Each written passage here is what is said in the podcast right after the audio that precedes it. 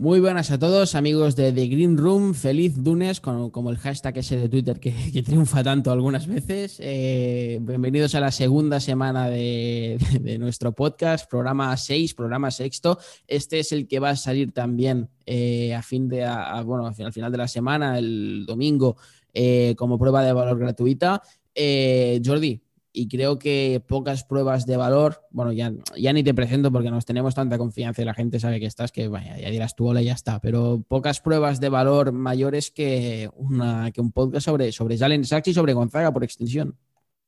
Buenas, Artao, y, feliz semana a todos también. Eh, bueno, también primero decir que ayer se publicó el podcast gratuito, entonces a lo mejor alguno de vosotros ha llegado y esperamos que la primera semana pues os haya gustado y que nos vayáis dejando vuestra opinión porque nosotros trabajamos mucho semana a semana y, nos gusta seguir mejorando cada, cada día para, para poder haceros un mejor producto y que podáis disfrutar cada vez más de la experiencia de estar en The Green Room. Y me parece que este podcast es para disfrutar, tanto los oyentes como nosotros haciéndolo, porque Gonzaga es un equipo de muchísimo nivel y los jugadores de los que vamos a hablar, empezando por Jalen Sachs, que, que es la referencia de este equipo, pues ya, ya es otro nivel. Hemos estado hablando eh, varias semanas sobre Jalen Sachs y sobre, bueno, y sobre Gonzaga en general. Eh, es una universidad que a ambos nos gusta mucho. Incluso, Jordi, me atrevo a decir, eso no sé si lo he contrastado alguna vez contigo, pero creo que incluso por cultura a ti te, a ti te gustaba Gonzaga, ¿no? me gusta mucho Mark Few porque me parece un entrenador que ha trabajado muchísimo, que está lejos de los grandes focos, porque al final o sea, no, lejos de los grandes focos en general, porque Gonzaga es una universidad potente en el Voley, pero no pertenece a ninguna conferencia del top 5, top 6, y aún así siempre están al pie del cañón. Y me parece que es un equipo que necesita ya eh, ganar un, torneo universitario, porque es el culmen de, o el premio a todo el trabajo hecho durante todos estos años que lo han luchado, lo han luchado y no lo han conseguido. Y me parece que este año son no solo los grandes favoritos, sino que pueden acabar una temporada imbatidos, que eso es algo espectacular. Luego hablaremos de si son los grandes favoritos o no, muy por encima, pero lo que te comentaba de la cultura también es porque es que además este año se mezcla con la cultura un bloque de jugadores muy apetecibles. Jordi, hemos, hemos dicho obviamente que vamos a hablar de Jalen Sachs, es así, pero ahora después de la musiquita también tocará comentar de, sobre varios nombres más, que son Cory Kisper, Joel Ayayi y aquí nos vamos a quedar, aunque podríamos haber citado alguno más. Eh, mira, lo tenía, para la, introducción del jugador la introducción de la universidad como tal, pero te lo pregunto ya antes de la, de la musiquita, ¿no? que me gusta llamarlo. Eh, ¿Es Gonzaga la universidad más dominante de los últimos años? Muy posiblemente. Yo creo que está al nivel de la Kentucky que acabó 38-1 y Milanova que ganó el primer March Madness hace unos años con Jalen Branson, Archidiácono, Daniel Ochefu, Michael Bridges, eh, Josh Hart, eh, era un equipazo eh, esa Villanova. Yo creo que Gonzaga tiene las herramientas que, tenían estos equipos, o incluso más porque la mezcla de talento joven y su impacto y la experiencia de los veteranos está a un nivel superior. Pues ahora sí, después de este hypeo que os, ha, que os ha regalado Jordi, bueno, regalado exactamente no, regalado el domingo, para los que lo escuchéis hoy no, perdonad, eh, musiquita y empezamos.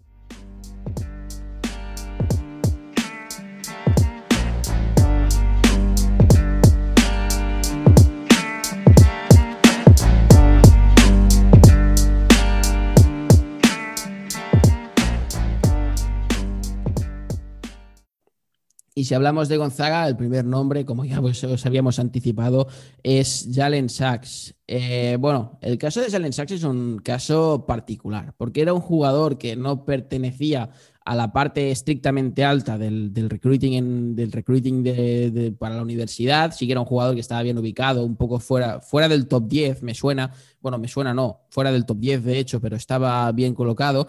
Y cae a Gonzaga en una situación mm, única, ¿no? Una situación que hay que comprenderla. Eh, él es un jugador que ha dado mucho valor durante su etapa de formación al fútbol, no, no, no, no, es, no nuestro, sino el fútbol de, la NFL, ¿no?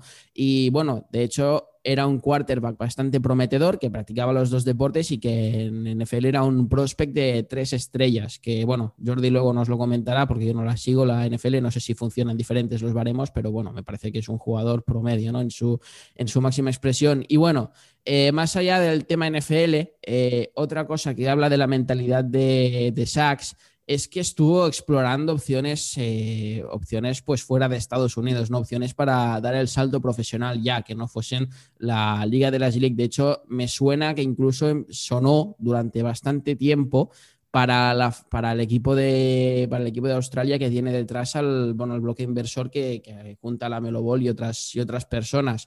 Eh, con este, bueno, es una tendencia que cada vez siguen más jugadores, eh, la de plantearse, pues, empezar a tener remuneración mientras se, mientras se desarrollan como persona y como, como profesional.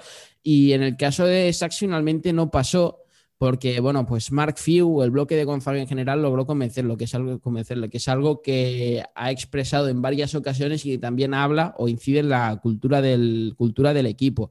Ah, bueno, eh, otra cosa bastante interesante, Jordi, aquí ya te doy, ya te doy la pelota a ti para que, para que me corrijas si me he equivocado en algo que diría que no, pero bueno, tú sabes más. Y sobre todo también para que ya empecemos a interactuar, es que a nivel de curiosidad comparte proyecto con Andrew Nemhart, jugador que llegó procedente de Florida esta temporada, un jugador del que hemos hablado también en varias ocasiones cuando no teníamos el podcast y que, bueno, creíamos que iba a, a ser muy valioso para, el, para cómo, por, atendiendo cómo está montado el equipo de Gonzaga y que, bueno, finalmente no es que esté haciendo una mala temporada, o al menos no para lo que le pide el equipo, para lo que le pide Mark Few, pero en cualquier caso sí que no, en ningún, en ningún, en ningún contexto, en ninguna situación es más trascendente que, que Jalen Sachs.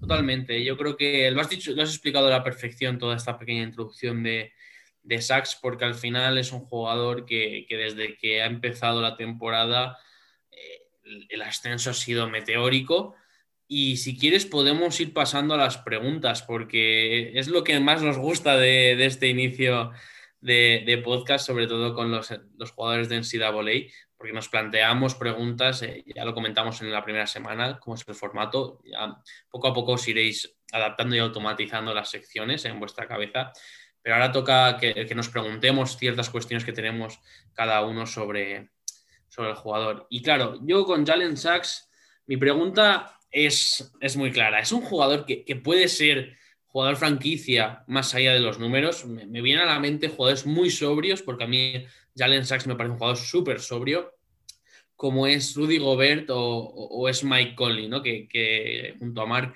formaba esa cara de, de, de Memphis sin ser un jugador espectacular a ojos de la liga. Y también, aunque sé que es pequeña trampa y que son dos preguntas, necesito que me digas la dichosa comparación de Jalen Sachs, eh, que eh, muchas veces Artau y yo hemos hablado, me decía, tengo una comparación para Jalen Sachs que yo no sé si alguien me la comprará, pero que me parece espectacular. Dínosla, porque a mí no me la has querido decir en privado y necesito escucharla ya. No, no, no, voy a seguir sin decirla, te voy a dar varios nombres, la comparación definitiva no, no la voy a decir aún, pero sí que te digo que veo en él cosas de, cosas de Damian Lillard, sobre todo en conducta, en comunicación, en capacidad para, pues también para ser decisivo, dejando que el juego venga a él, es decir, al final si tú ves partidos de la NBA, verás que Damian Lillard excepto cuando empieza algo ansioso, como puede haber sido en el caso de esta temporada, es un jugador que va de, va de mucho de menos a más, ¿no? Va muy de menos a más. Deja que el juego venga a él, empieza pues tratando de distribuir, de alimentar a otros ejecutores, dejando también que Sisi McCollum empiece teniendo sus tiros, sobre todo cuando detecta que está en una buena dinámica. Sachs, obviamente, está en un entorno muy diferente, Gonzaga es otra historia, pero en cualquier caso no es un jugador excesivamente invasivo, no es un jugador que asuma desde el primer momento la, primera posesión y diga yo me la voy a jugar aquí un triple, un ISO, no sé qué, es un jugador que deja mucho que, que detectar la mejor opción, que el juego venga a él y luego ya a medida que va aumentando la exigencia va asumiendo más y más responsabilidades sin esa necesidad eh, de, entrar en calor a base de volumen, que me parece que es una virtud muy positiva en el caso de la mayoría de jugadores de, jugadores eh, determinantes en la NBA.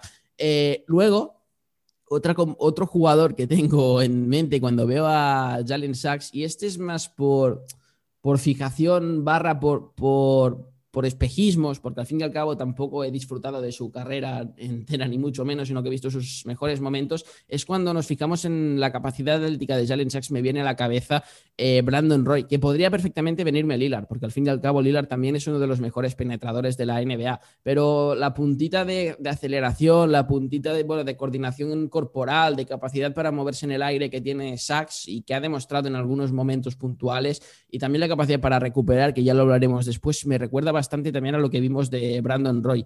Y Jordi, eh, respondiendo a tu, respondiendo a, la pregunta que veo por aquí también de si, bueno, de si puede ser un jugador franquicia más allá de los números, bueno, eh, te he dicho Lillard, te he comentado Lillard y su capacidad para comunicar, te he comentado Brandon Roy, solo hace falta echar un vistazo al mercado que ha liderado para ver qué pienso que obviamente sí puede serlo.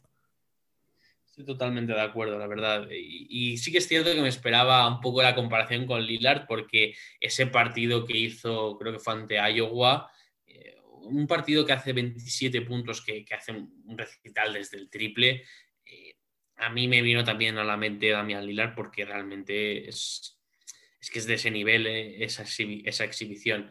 Luego hablaremos del tiro exterior porque yo creo que es un tema que puede sorprender un poco pero si quieres, eh, te permito hacerme la pregunta acerca de, de Jalen Sachs. Sí, allá va, allá va mi pregunta, eh, que además me gustaría darle un poco de, mm, haberle dado, haber sido capaz de darle un poco más de contexto, pero no he sabido hacerlo. Entonces, pues se va a quedar ahí la pregunta y ya la vas a responder como puedas o como la entiendas. Que es, te, presento dos maneras de ver la situación. Tiene más mérito estar haciendo, estar realizando la temporada que está realizando en un equipo tan bueno, tan insultantemente bueno, tan autosuficiente como es esta, como es esta Gonzaga, o es un hecho que le facilita las cosas.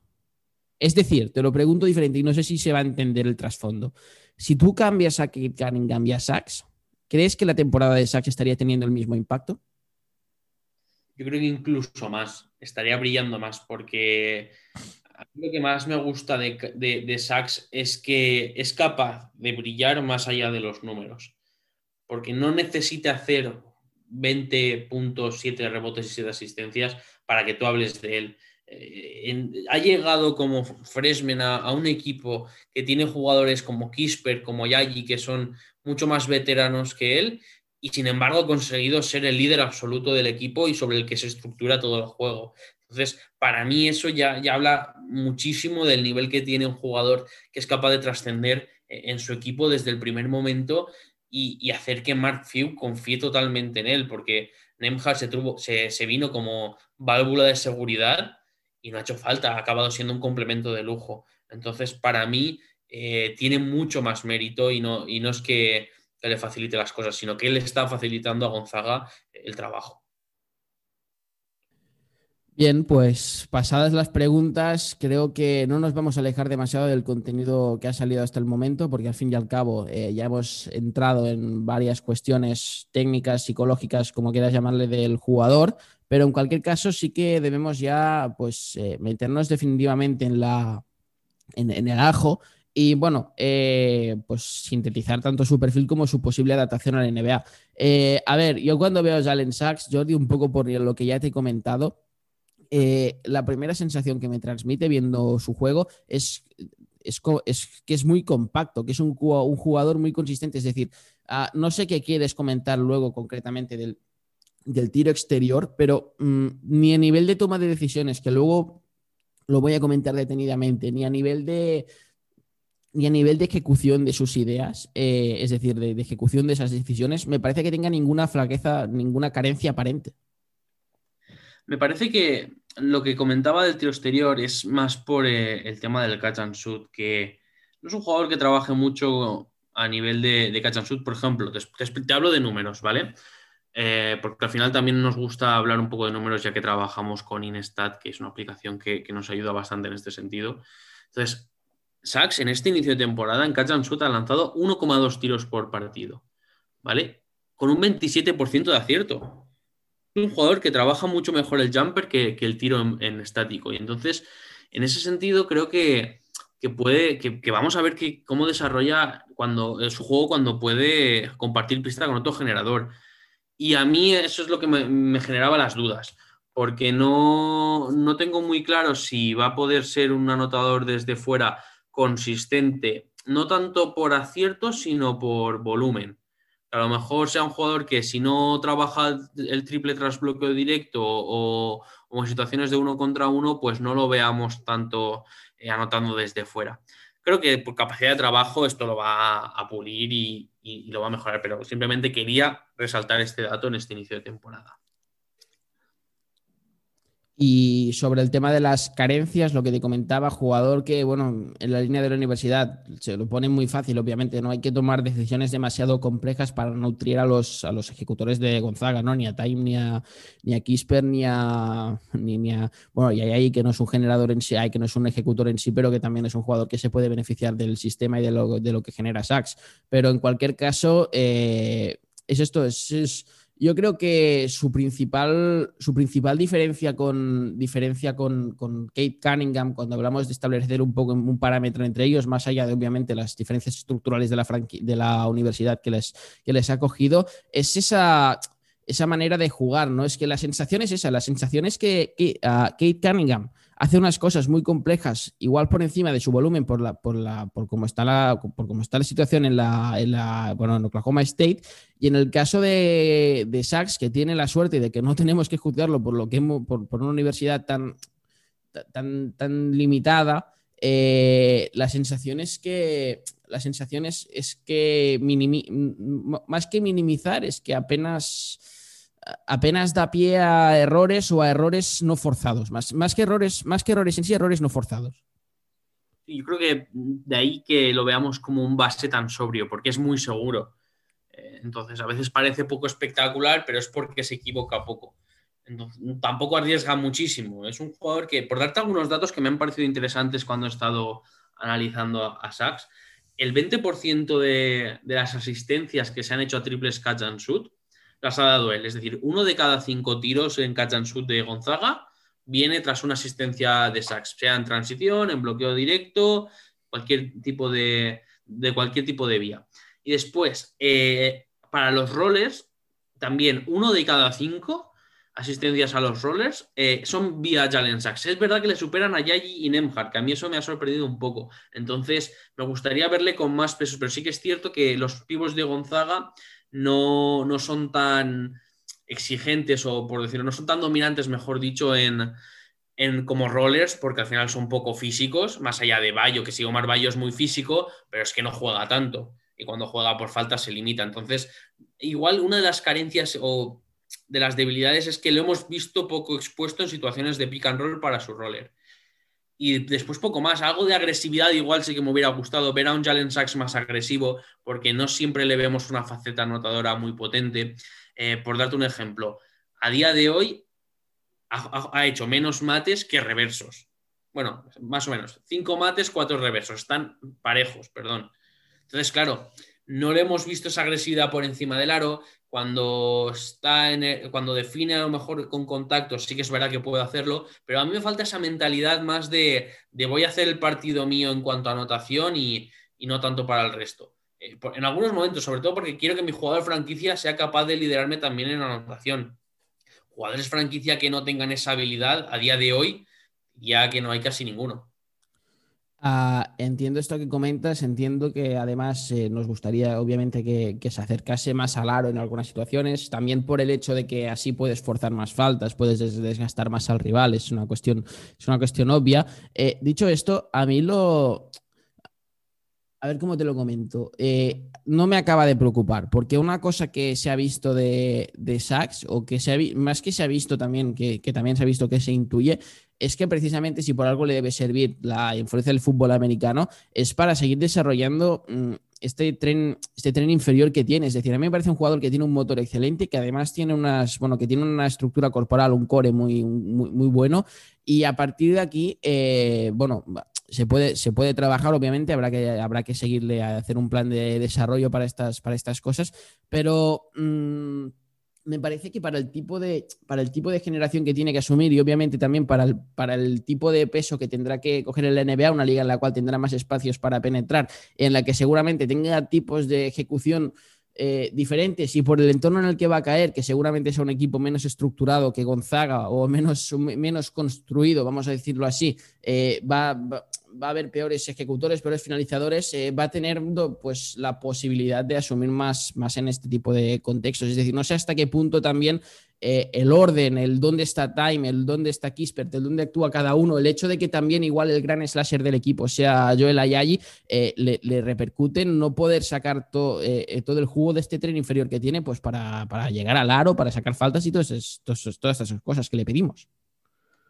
Tienes razón, estoy bastante de acuerdo en ese sentido. Yo creo que cuando llega NBA sí que va a poder, igual tiene la oportunidad de ser más agresivo. Yo se lo estoy pidiendo ya porque me, apetece verlo, porque claro, si yo le juzgo con perspectiva NBA, quiero ver cosas que, sean trasladables. La mayoría de su juego es trasladable, obviamente, pero mm, la faceta de ser una referencia anotadora de forma consistente es algo que todavía no hemos visto, todavía no se puede juzgar bien y que sí que hemos podido apreciar en otros jugadores. Entonces, no es un defecto muy grande porque sí que puede, es capaz de, ser un anotador consistente de nivel medio, pero lo que buscas también en, un jugador sobre el que vas a estructurar el equipo eh, es que pueda trascender, sí, más allá de los números, pero también en cuanto a impacto estadístico, porque necesitas un sustento anotador, le vas a dar el balón en las manos y cuanto más balón en las manos tenga, más necesidad de, que genere esos puntos. No siempre va a poder ser para el resto, más si llega un equipo que está poco estructurado o tiene poco talento,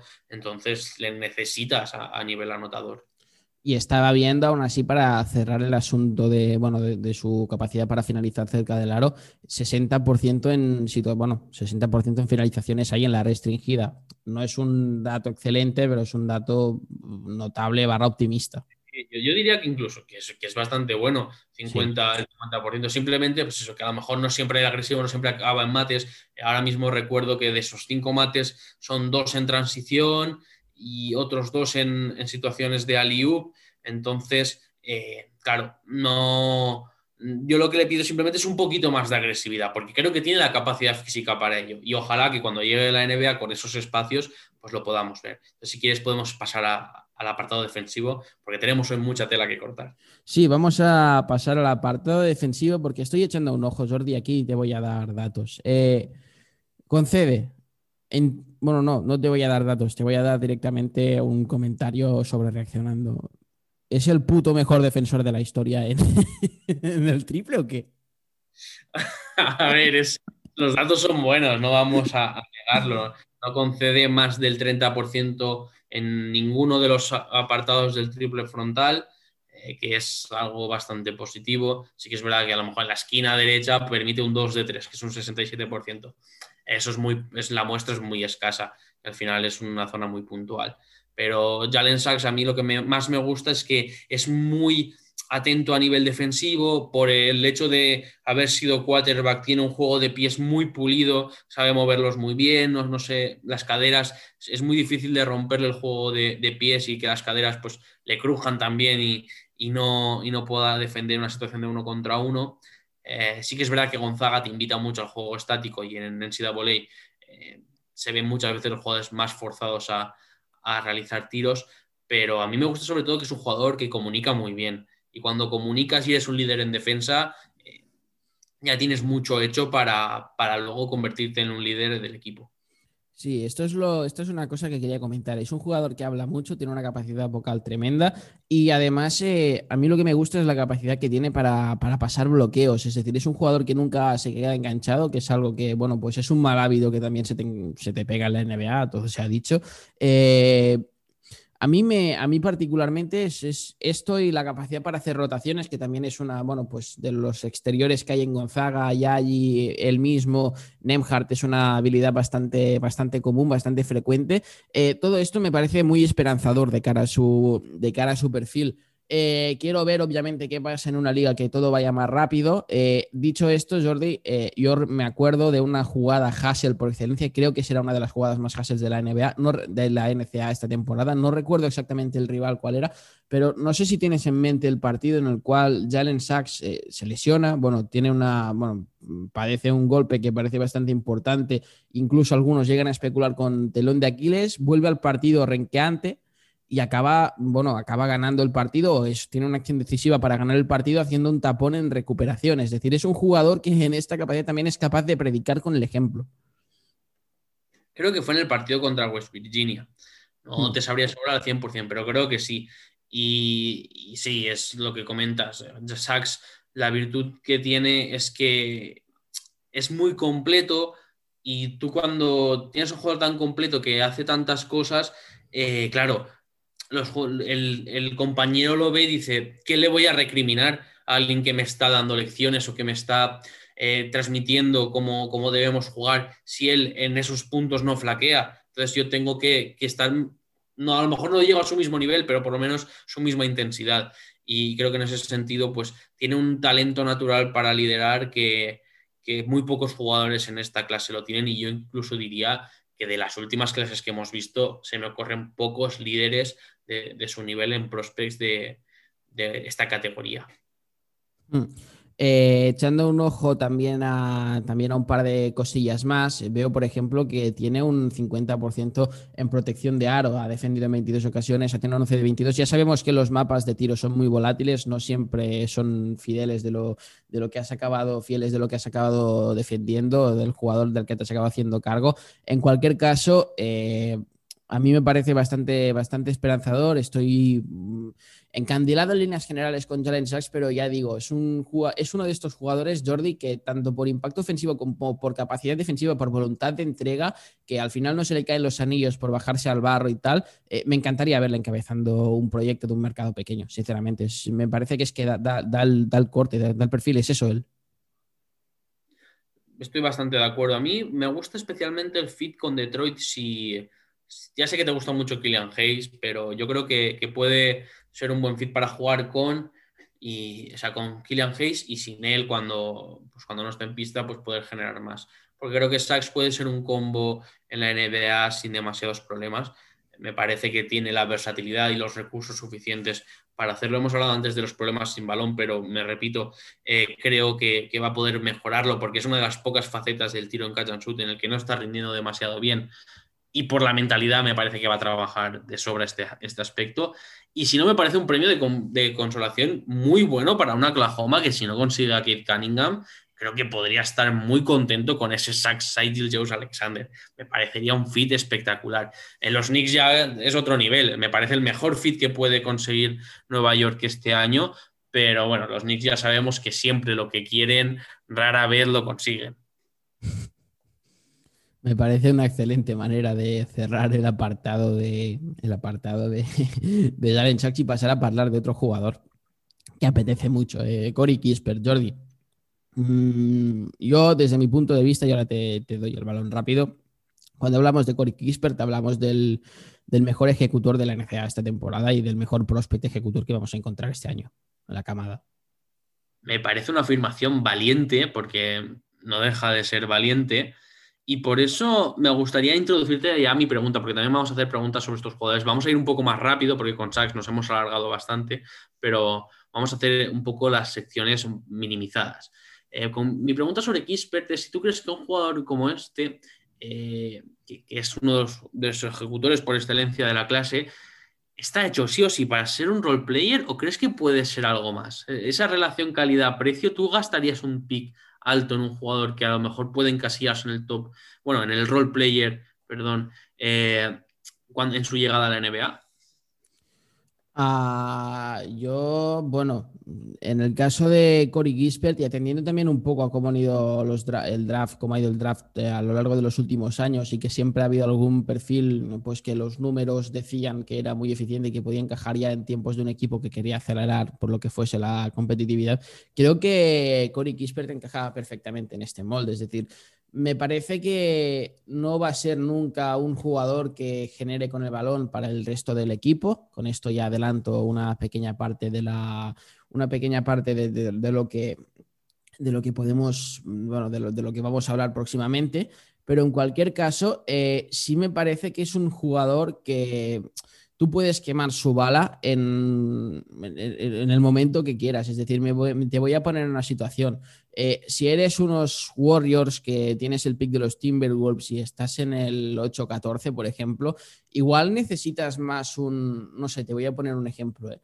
Igual necesitas más un, yendo al draft del año pasado, por ejemplo, igual necesitas más un, o, el de hace dos años casi, o, mezclándolos, me da igual, un Cameron Johnson que un, que un Kira Lewis. Igual necesitas más eh, encontrar un jugador que puedas meterlo ya en la rotación, en la dinámica y que te dé algo que no tienes, pero que te lo dé de manera inmediata, que un jugador que va a requerir de una cocción, que además va a tener que entrar en dinámica pues de una manera particular por, lo que sea de la, de la, construcción de la plantilla. Yo creo que Cory Kispert eh, es un jugador que puede ser perfectamente adaptable a lo que necesites, que va a depender muchísimo del sistema que le, del sistema que la coja, del planteamiento que la coja y que como role player encaja como anillo al dedo en la liga. Pasa que actualmente los role players, Jordi, por cómo está montada la competición y por la funcionalidad que hay en, que dentro de cada equipo, dentro de cada franquicia, eh, un role player puede tener pues, un papel fundamental como, como incluso verlo algo más y que al fin y al cabo lo que está haciendo sea simplemente ejecutar una función. Es decir, creo que, que Corey Kisper puede ser un, un pick que sabiendo lo que hablábamos hace unos días en un podcast anterior del rendimiento inmediato que se busca, te encaje plenamente en este, en este, en este perfil. Estoy totalmente de acuerdo. Yo creo que incluso respondes a la, pregunta que en nuestro guion eh, ibas a hacerme sobre, sobre Kisper, ¿no? De si veía al jugador trabajando con pelota, eh, que yo creo que, sí, que, al final lo que comentabas es un ejecutor casi perfecto a, nivel de, recursos. Y, que el trabajo con balón, pues bueno, llegarás dependiendo del contexto. A lo mejor no es tanto juego de, generar, sino situaciones en las que tenga que ser el botón soporte. Y, creo que en ese sentido, pues vamos a ver a un jugador muy completo. Ya te digo, no me gastaría un pick súper alto en este tipo de jugadores. Sé que el año pasado con Aaron Nesmith hablé mucho del valor que te da un jugador eh, capaz de aportar sin pelota, pero también creo que, que Kisper tiene otras, otro, otro molde físico, tiene también otras necesidades en cuanto a contexto para desarrollo. A mí no me gusta en un, en un pick muy, muy alto porque creo que aporta más equipos competitivos. Entonces me gustaría verlo más porque creo que no tiene tanto techo en un equipo que, pueda aportar desde ya y que pueda ser una, pieza importante. En ese sentido, pues un equipo del rango del 14 al, al 22, 23, que son muchos equipos que están luchando por playoff y que quieren mejorar, pues en ese sentido me, parece una, elección muy acertada. Sí, lo que hemos visto en, The Athletic ya de elegir en el, número 8 me parece un poco excesivo. Bueno, yo creo que va a depender de si nos encontramos con unos Suns o unos Warriors en este, en este, en esta, en este draft. Veremos. De momento, ninguno de estos equipos apunta que va a estar con su pick. Habrá que ver qué pasa, qué pasa con otros, si los adquieren o lo que sea, como es el caso de los Warriors. Pero yo creo que va a depender mucho de. Al final, estos picks son, son muy volátiles en este sentido. Y lo que decías de Nesmith. Nesmith sí iba a tener ese impacto, pero es que Nesmith ha llegado a la NBA, no dudamos del valor que puede tener sin balón, pero es que Nesmith no está jugando. Entonces, es muy También porque no defiende a nadie. Entonces ahí tiene problemas defensivos, pero igual algo más de actitud. Pero bueno, eso lo podemos hablar ahora con el análisis, creo yo. Sí, eh, porque echando un ojo a la productividad de, de, Cory Kispert, eh, Jordi raya lo insultante. Te voy a dejar unos cuantos datos que tenemos por aquí. Eh, su juego, catch and shoot, es un 21% de su juego y se traduce en un, y se traduce un cuidado 1,66 puntos por posesión, que es un dato pues, que está a la altura de, tiradores, de tiradores brutales. Luego encontramos también, encontramos también lo que es capaz de hacer en situaciones de transición, donde encontramos un 1,36 siguiendo ya más a cosas que sean también adaptables al NBA, encontramos que en situaciones de screen-off eh, tiene 1,5 puntos por posesión. Bueno, eh, tiene, bueno, luego encontramos que tiene una pequeña laguna en, en handoff, pero es que bueno, al fin y al cabo también handoff es un, es un apartado de su juego que por el motivo que sea eh, no se acaba de ajustar a lo que yo visualizo que puede llegar a ser en la NBA, porque me parece un perfil que es, que es menos dinámico que, que, que X tiradores que se puedan encontrar. Me parece no un poco más pesado, pero sí que menos, con, menos capacidad para, moverse en contextos rápidos en este sentido. No sé cómo ves tú la tanto la distribución como la eficiencia, pero me interesa sobre todo el apartado de, la distribución de este punto de la temporada de los tiros de, de Corey Kispert y su, y su capacidad para trasladarlo a la NBA. Pues te voy a hablar primero de, la efectividad de tiro, porque lidera a Gonzaga en efectividad de tiro con un 72%. Y sobre, hablabas del handoff y es un dato que yo, a mí también me, pareció muy curioso cuando lo vi, pero revisé los datos del año anterior y ahí cambia bastante. Promedia 1,28 puntos por, por, jugada, ¿vale?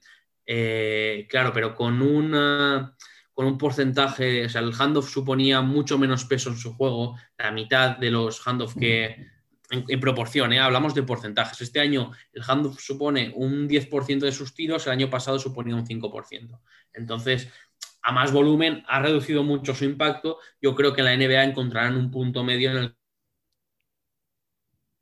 porque a nivel de inteligencia sí que me parece que puede aportar trasbote, eh, porque si puedes hacerlo saliendo de bloqueos indirectos, creo que hacerlo desde handoff, eh, a poco que mejores, o sea, que la toma de decisiones sea buena, creo que el impacto puede ser positivo igualmente. Y, también por darte otro, otro pequeño punto, eh, es que ha reducido el bloqueo directo para anotar este año y, y que al final el año pasado estaba jugando casi uno de cada diez tiros eran bloqueo directo. Este año no llega a esas cifras. Eh, los datos son que 0,6 de cada 10 tiros son vía bloqueo directo. Entonces creo que lo estamos viendo con mucho más ejecutor y en ese sentido creo que, es mucho más trasladable a la NBA y estamos viendo un Kisper que brilla mucho más.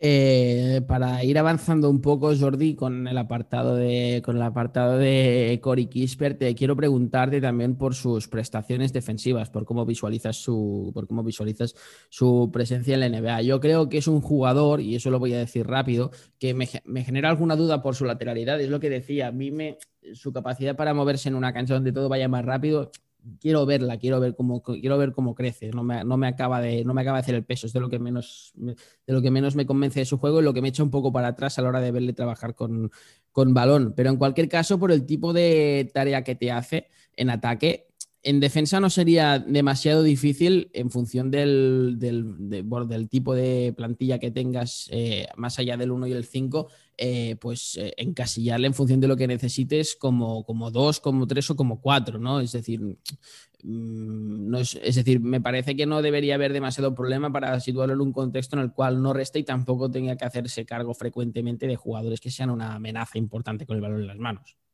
Totalmente, porque al final depende un poco del papel que tenga en el equipo. Si juega con, en quintetos titulares, en el que pueden haber más amenazas anotadoras, eh, pues ahí puede sufrir un poco. Eh, con los suplentes, pues siempre lo puedes enmascarar un poquito más en, jugadores que sean pues, más ejecutores, de un poco, no de su perfil, sino que sean a lo mejor más estáticos, que trabajen más el catch and shoot que, otro tipo de jugadas, y ahí pues los escondes, los escondes más en defensa. No, no va a ser un jugador dominante, pienso yo. Y para acabar, para acabar con Gonzaga, luego volveremos un poco a hacer eh, un, una recopilación de sensaciones de todos los jugadores, pero hay que hablar de, hay que hablar de Joel Ayay y Jordi, porque bueno, eh, empiezo directamente con la pregunta porque me parece interesantísima la que te he planteado, no, por haberla planteado yo, sino porque bueno, me parece un tema que estando como está el asunto de Hayes y estando como está también la situación de Intiliquina, eh, es de primer orden del día en relación franceses-NBA. Eh, el hecho de estar ya impregnado de cultura estadounidense con lo que, bueno, con el tiempo que ya en Gonzaga y tal, le ayudará a romper este, esta especie de techo de cristal que separa a los jugadores NBA de hacer una buena carrera, NCA de hacer una buena carrera en la NBA, bueno, los jugadores franceses de, triunfar en la NBA directamente. Me parece, me parece un planteamiento bastante acertado. Y te comento porque la semana pasada, el viernes, hablamos de Reino y otro de la. y yo comenté el tema de ir a la NCAA para, para poder adaptarse físicamente, a nivel cultural, por este tipo de cosas. Yo creo que los franceses, los jugadores franceses destacan mucho desde jóvenes y el cambio cultural les cuesta mucho más. Y el paso que ha hecho y de ir a la NCAA y aunque sea una universidad que es verdad que culturalmente es muy internacional, pero sí le facilita mucho más el haber estado en estructura americana, como tú comentas, esa transición.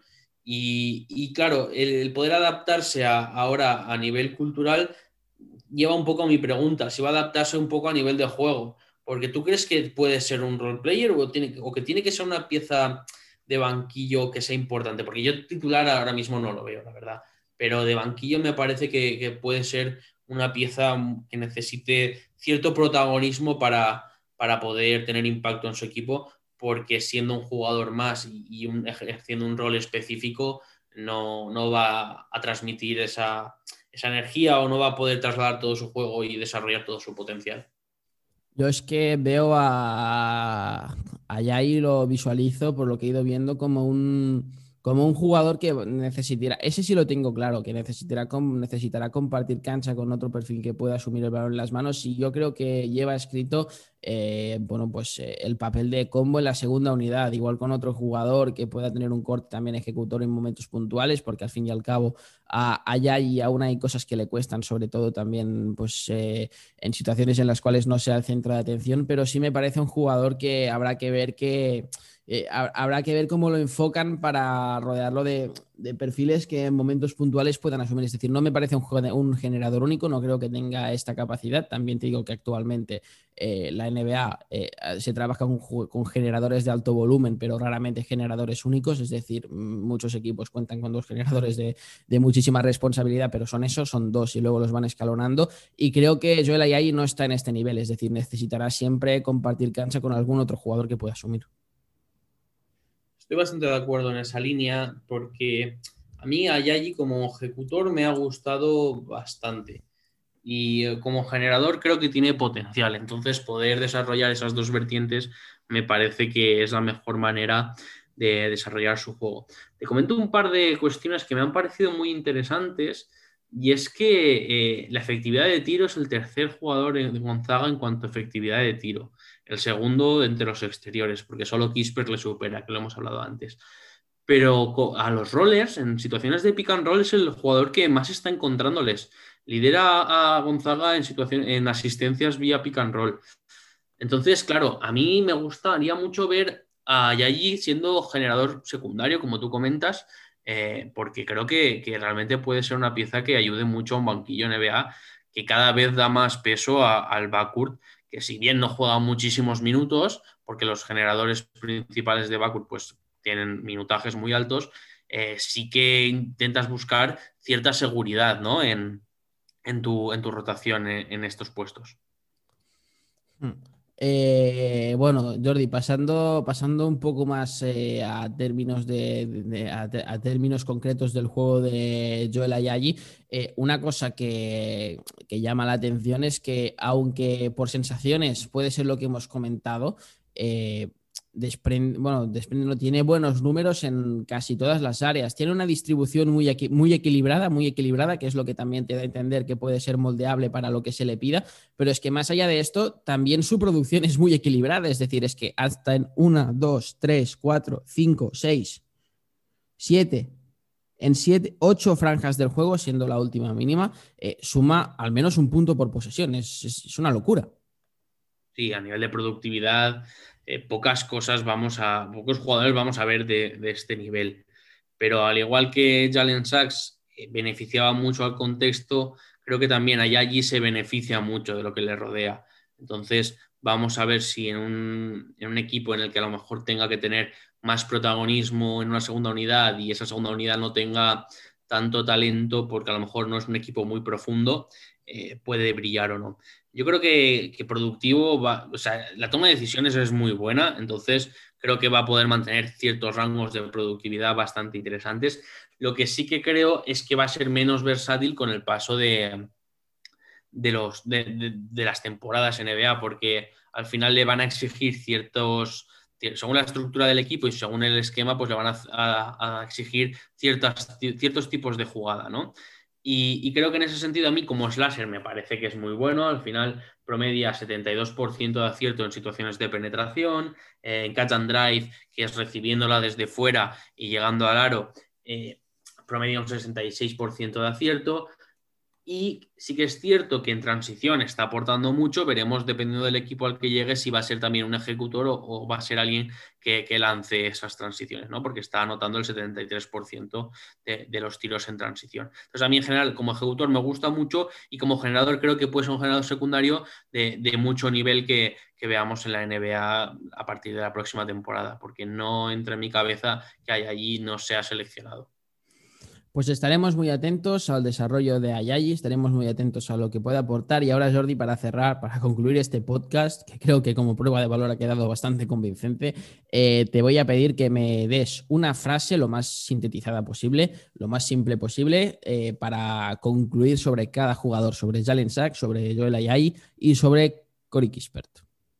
Hombre, pues me has pedido algo que para mí es bastante difícil, no te voy a, mentir, pero creo que Sachs te ofrece la seguridad, Ayagi te ofrece la versatilidad y Kispert, Kispert es que te ofrece las ganas de querer verlo, porque es un espectáculo ver a un jugador eh, así en la pista. Entonces, para mí esos tres, ya no son tres frases, sino tres adjetivos que le adjudico, que le adjudico a cada uno, porque creo que son lo que los definen. Eh, la seguridad, la versatilidad y el espectáculo que, supone un jugador que no necesita eh, balón para poder producir. Vale, pues como, como, te has salido, como te has escapado muy bien de esta, te voy a poner una más difícil, que es que me des un rango de elegibilidad de cada uno de estos jugadores. Ah, bueno, esta vez en cambio me siento más cómodo aquí. Eh, creo que Sachs va a ser top 3, seguro, casi seguro, top 3, top 4. Para mí, en, mi Big Board sería el top 2, incluso peleando con Cunningham por el número 1, eh, yo lo admito abiertamente. Pero creo que por la configuración de equipos, que no hay tanta necesidad de bases como en otros años, pues puede ser que, le perjudique un poco y a lo mejor se pueda colar un Evan Mobley o pueda eh, colarse Jalen Green o algún tipo de, este, este, de, este, tipo de jugadores. Después, para Kispert, a mí yo me siento muy cómodo eligiéndolo en posiciones entre el 14 y el 25, creo que es donde más valor puede tener. Incluso, sí, un poco el rango de Di Vincenzo cuando salió a, la NBA desde Villanova. Y para allá allí lo veo desde el final de la primera ronda hasta el 45. Podría llegar a ver al jugador pero como siempre esto cambia mucho porque estamos en inicio de temporada, conforme se vaya desarrollando, pues los rangos obviamente van a ir evolucionando porque el draft es algo muy dinámico, no, es algo que, esté siempre estable. Pues esto ha sido todo, Jordi. Ya hemos acabado el primer episodio de la semana. Sí, es, yo creo que de la semana hay un poco un bucle, ¿no? El del lunes y el del domingo. El del lunes para acceso anticipado para nuestros Patreons, que os recordamos que en la descripción de este podcast podéis entrar al enlace y uniros a nuestros mecenas eh, para crear una comunidad que cada vez eh, pues va creciendo poquito a poquito. Y creo que, de forma positiva y que estamos recibiendo el cariño de, la gente que, se está uniendo a nosotros.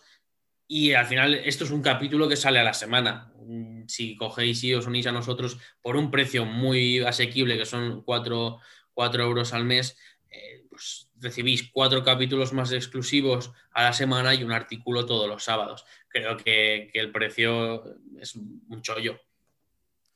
Pues ahora sí, después de este spam bienvenido de Jordi, obviamente que bienvenido.